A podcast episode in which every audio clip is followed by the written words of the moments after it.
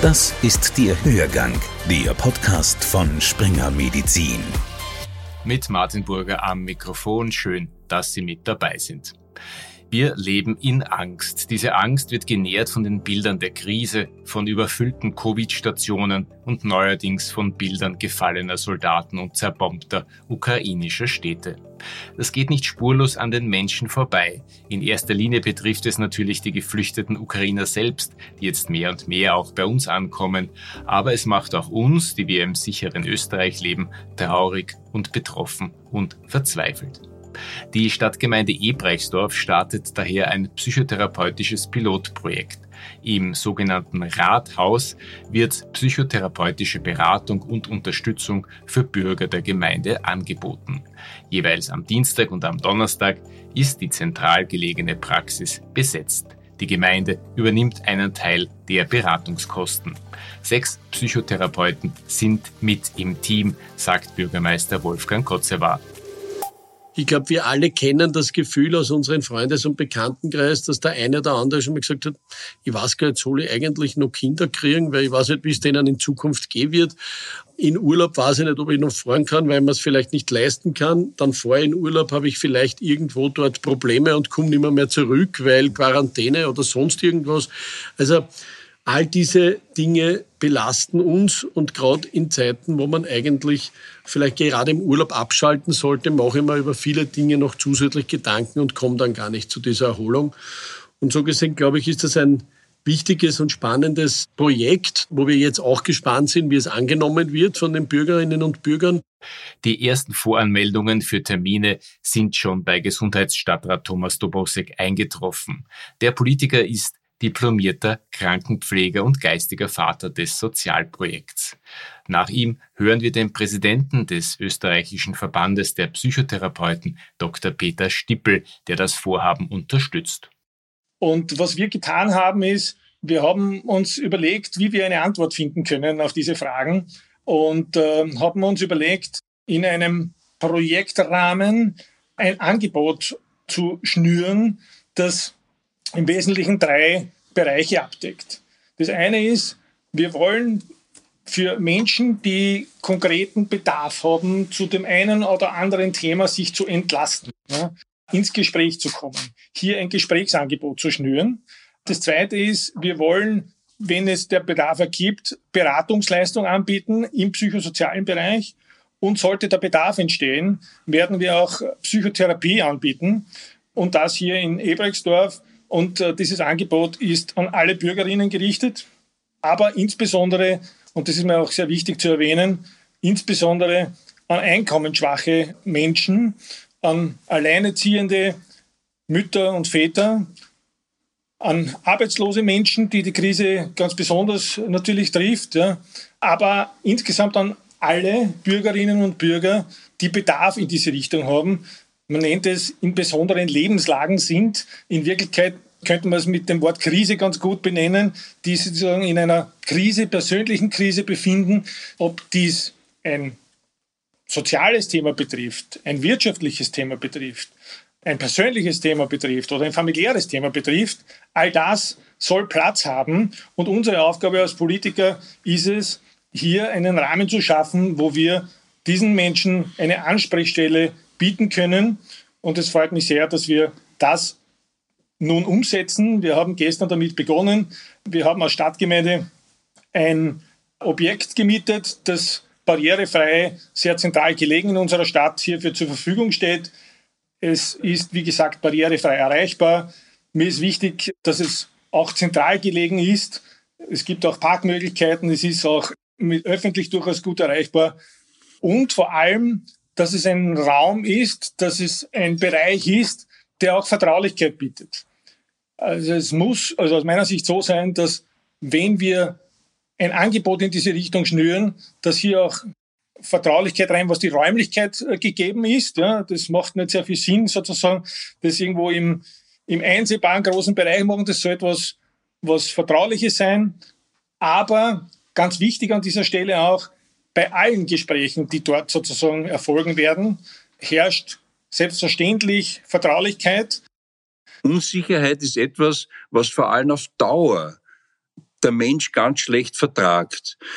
Und Schlafstörungen, Panikattacken, Depressionen haben sich vervier- bis verfünffacht. Und das ist der österreichische Bundesverband für Psychotherapie arbeitet da eng mit der niederösterreichischen Donau-Universität Krems zusammen. Und wir haben praktisch alle Quartale gemeinsam diese drei Kriterien Schlaf, Depression und Angst gemessen und einen kontinuierlichen Anstieg feststellen müssen, der den Fünffachen des normalen Wertes betrifft. Also im Normalfall sind vier, fünf Prozent der Bevölkerung von fallweisen depressiven Episoden, Schlafstörungen, fallweisen Ängsten belastet. Und das ist jetzt auf 20 und mehr Prozent gestiegen. Besonders dramatisch bei den Jugendlichen, wo ein Anstieg auf 30 bis 50 Prozent eher bei den Mädchen stärker als bei den Burschen zu verzeichnen ist.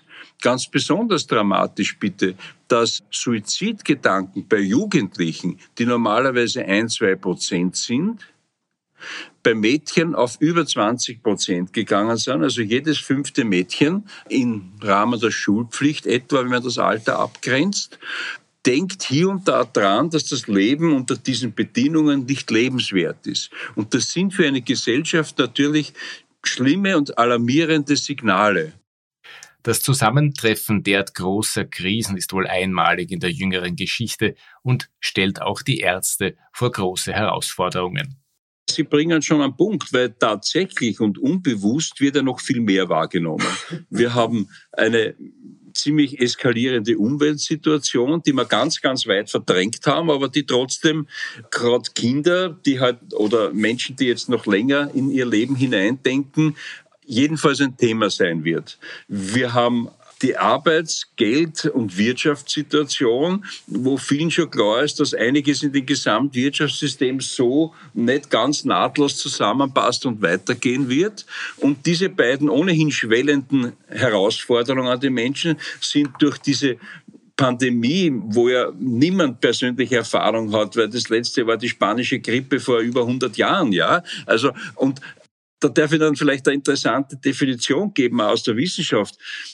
Eine Krise entsteht durch die Konfrontation mit einer Situation, für die man keine positiven Lösungserfahrungen hat.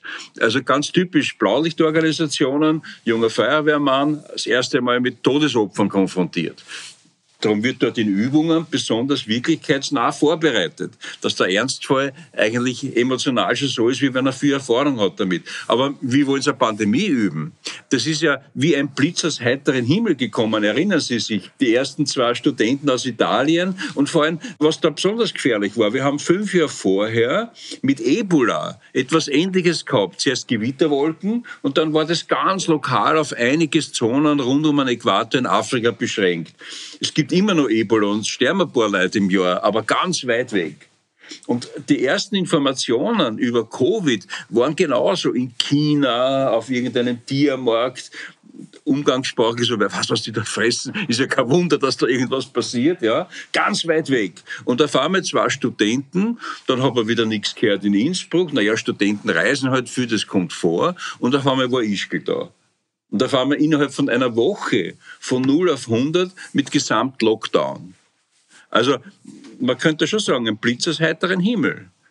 Und wie sehr man dann gehofft hat, nach dem ersten Lockdown, ein Sommer, wie es früher einmal war, im Sommer ist alles wieder vorbei, es geht uns blendend, wir sind unterwegs. Und dann ist der Herbst gekommen und das hat sich jetzt in fünf Zyklen wiederholt. Und das ist gerade für den psychisch labilen Menschen, für den nicht so im Leben gut abgesicherten Menschen, für den jungen Menschen oder für den alten Menschen wirklich ein, ein Trigger, der das besonders verstärkt, was ohnehin schon an unbewussten Ängsten da ist.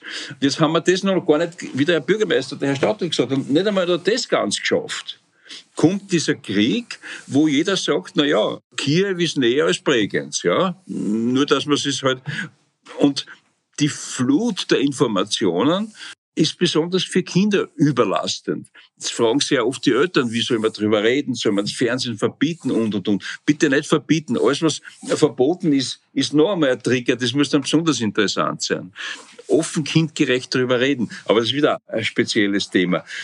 Aber die Summe, man kann sich das mit einem Glas vorstellen. Jeder dieser Stressor ist, es gibt ja so Cocktails, ja. Im Urlaub kennen Sie das, wo verschiedene Farben dann zu einem interessanten Mix zustande kommen. Und jeder dieser Stressoren kann man sich betrachten, ist Umwelt ist ein Thema, Arbeitsplatz und, und, und ist ein Thema, Covid ist ein Thema und jetzt kommt noch der Krieg. Und jetzt ist das Gas bummvoll mit Sorgen. Und jetzt erkläre ich Ihnen gleich etwas mit. Jeder Tropfen, der mit hineinkommt, bringt das Gas zum Überlaufen. Wenn wir uns im Moment so fragen, wieso die Gesellschaft zum Beispiel so aggressiv geworden ist, ja, Sie werden speziell wissen, in den Spitälern, in den Kliniken, was Ihre Kollegen mitmachen an der Aggressivität der Menschen. Als Politiker sehen Sie die Aggressivität, ja. Die Gläser sind bummvoll. Es ist kein Platz für Frustration mehr da. Wenn die ganze Kleinigkeit passiert, der Tropfen hinein, das Gas geht über. Also Stress funktioniert kumulativ, es zählt sich zusammen und die Stressoren, Umwelt, Wirtschaft, Covid, Krieg, das wird schon langsam für die Menschen zu viel. Als die Gemeinde Ebrechtsdorf ihr Sozialprojekt zur Bewältigung der Krisenangst geplant hat, war vom Krieg in der Ukraine noch keine Rede. Mittlerweile sind laut Bürgermeister Kotzewa 60 ukrainische Familien in Ebrechtsdorf untergebracht. Die Kinder gehen hier zur Schule. Auch für sie und ihre Eltern wird es allalong psychotherapeutische Angebote geben. Ja, geben müssen. Der Bürgermeister hat die Flüchtlingsthematik angesprochen. Auch hier hat äh, der Bundesverband für Psychotherapie 200 qualifizierte Psychotherapeutinnen, zum Teil auch mit entsprechenden Fremdsprachenkenntnissen bereitgestellt, dass wenn hier bei den Flüchtlingen Krisenbelastungen auftreten, auch äh, sofort äh, eine kostenfreie, eine ehrenamtliche Antwort gegeben werden kann. Es ist so, dass nach der Flucht, so, wenn man den sogenannten Safe Place hat, also den Platz, wo man jetzt in Sicherheit eine Zeit lang bleiben kann, was eben die Stadtgemeinde dankenswerterweise bietet, dann auch der ganze seelische Schmerz zum Durchbruch kommt. Solange man diesen Platz nicht hat, unterwegs ist, geht es ums Überleben, die Nahrung, die Sicherheit, Kleidung, die existenziellen Fragen. Und wenn man dann in Sicherheit ist, dann kommt schon langsam der ganze seelische Schmerz, die Heimat, alles mögliche, Verwandte, womöglich den Partner zurückgelassen zu haben in einem fürchterlichen Krieg. Und auch da gibt es von der Berufsgruppe die entsprechende Unterstützung, wo ich persönlich als Koordinator und Initiator dafür auftrete.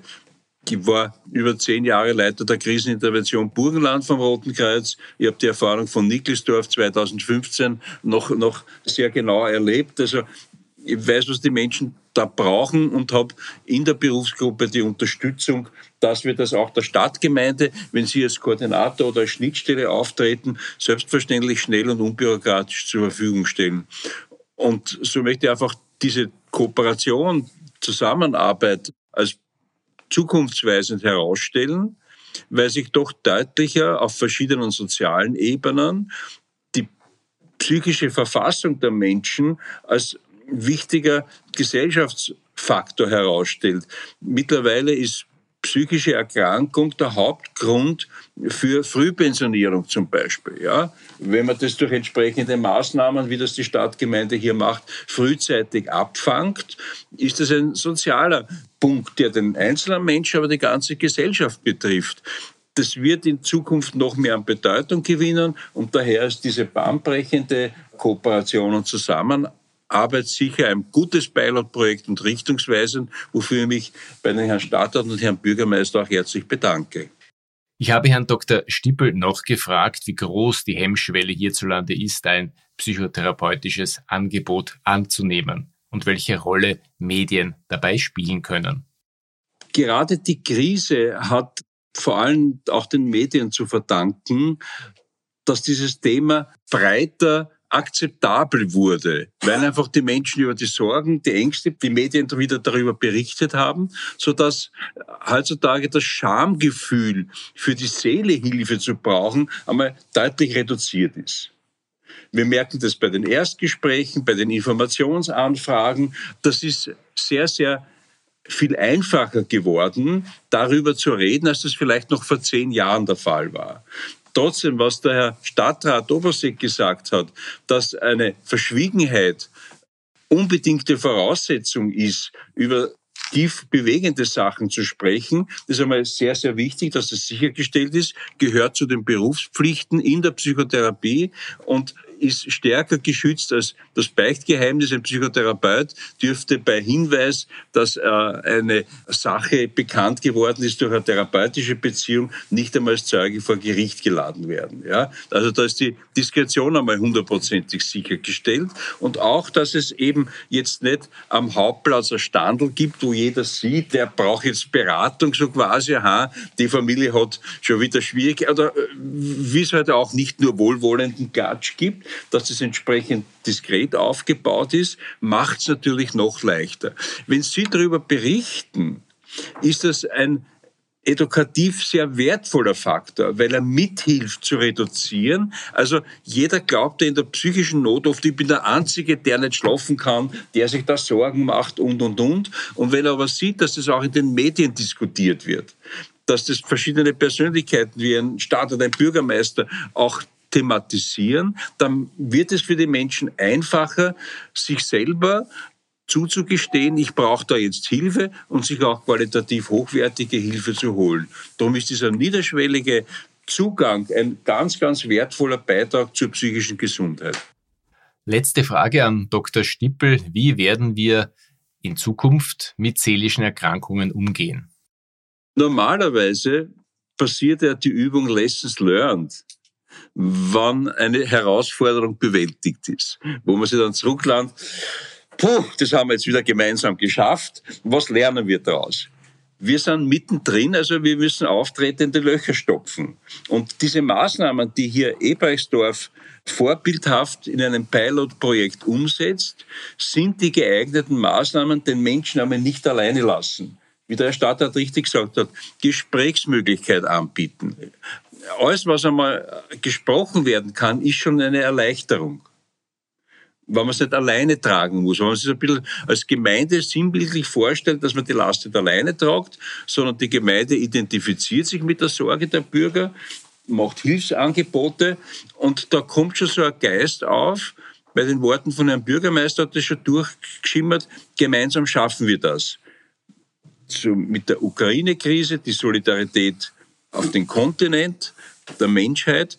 Und wenn man das auf verschiedenen Ebenen den Bürgern immer wieder erleben lässt, wir halten zusammen, gemeinsam schaffen wir das und vielleicht auch gedanklich sich etwas herholt, Erinnern Sie sich, oder Sie werden sich nicht erinnern, ich auch nicht, obwohl ich viel älter bin oder der älteste wahrscheinlich im Raum bin, ich bin 70, dann kann man sagen, wie war das nach dem Zweiten Weltkrieg? Wie hat Österreich da ausgeschaut?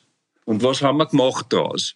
Indem wir nicht in eine regungslose Depression versunken haben, sondern zusammengehalten haben. Genau das, was die Stadtgemeinde Ebrechtsdorf jetzt macht. Wir halten zusammen in den verschiedensten Lebensbereichen. Unterbringen von Flüchtlingen, Kinder in die Schule schicken, wer seelische Probleme hat, wird unterstützt. Und ich denke mal, dieses Beispiel, was wir von den Vätern und Großvätern kennen, wir haben nach dem Krieg aus ganz anderer Thematik, da ist ums Verhungern und ums Überleben gegangen, ja. Bei uns ist ja die Sorge auf relativ hohem Niveau, muss man schon sagen, ja. Wir haben das geschafft, wir werden es wieder schaffen. Was waren die Erfolgsrezepte? Zusammenarbeit, zusammenhelfen und die werden wieder eingesetzt. Dass man auch diesen Optimismus der Menschen ein bisschen stärkt. Wir haben Pandemie nicht gehabt, aber wir haben aus anderen Gründen ein da niederliegendes Land gehabt. Was haben wir geschafft daraus? Ein Versuch, diese schwierige Frage zu beantworten. Ein Lächeln am Ende eines Beitrags über den sozialen Zusammenhalt in der Stadtgemeinde Ebrechtsdorf. Sie hörten ein Gespräch mit dem Psychotherapeuten Peter Stippel sowie mit dem Ebrechtsdorfer Gemeindevertretern Wolfgang Kotzewar und Thomas Dobosek.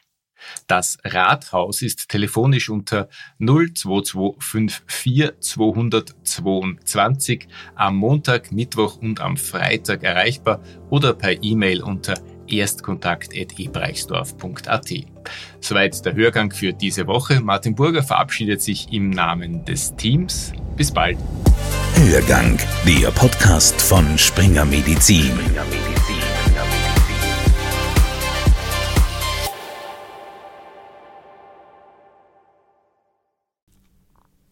Sie wollen keine neue Podcast-Folge mehr verpassen? Dann abonnieren Sie am besten gleich unseren Newsletter. Den Link zur Anmeldung finden Sie in der Folgenbeschreibung.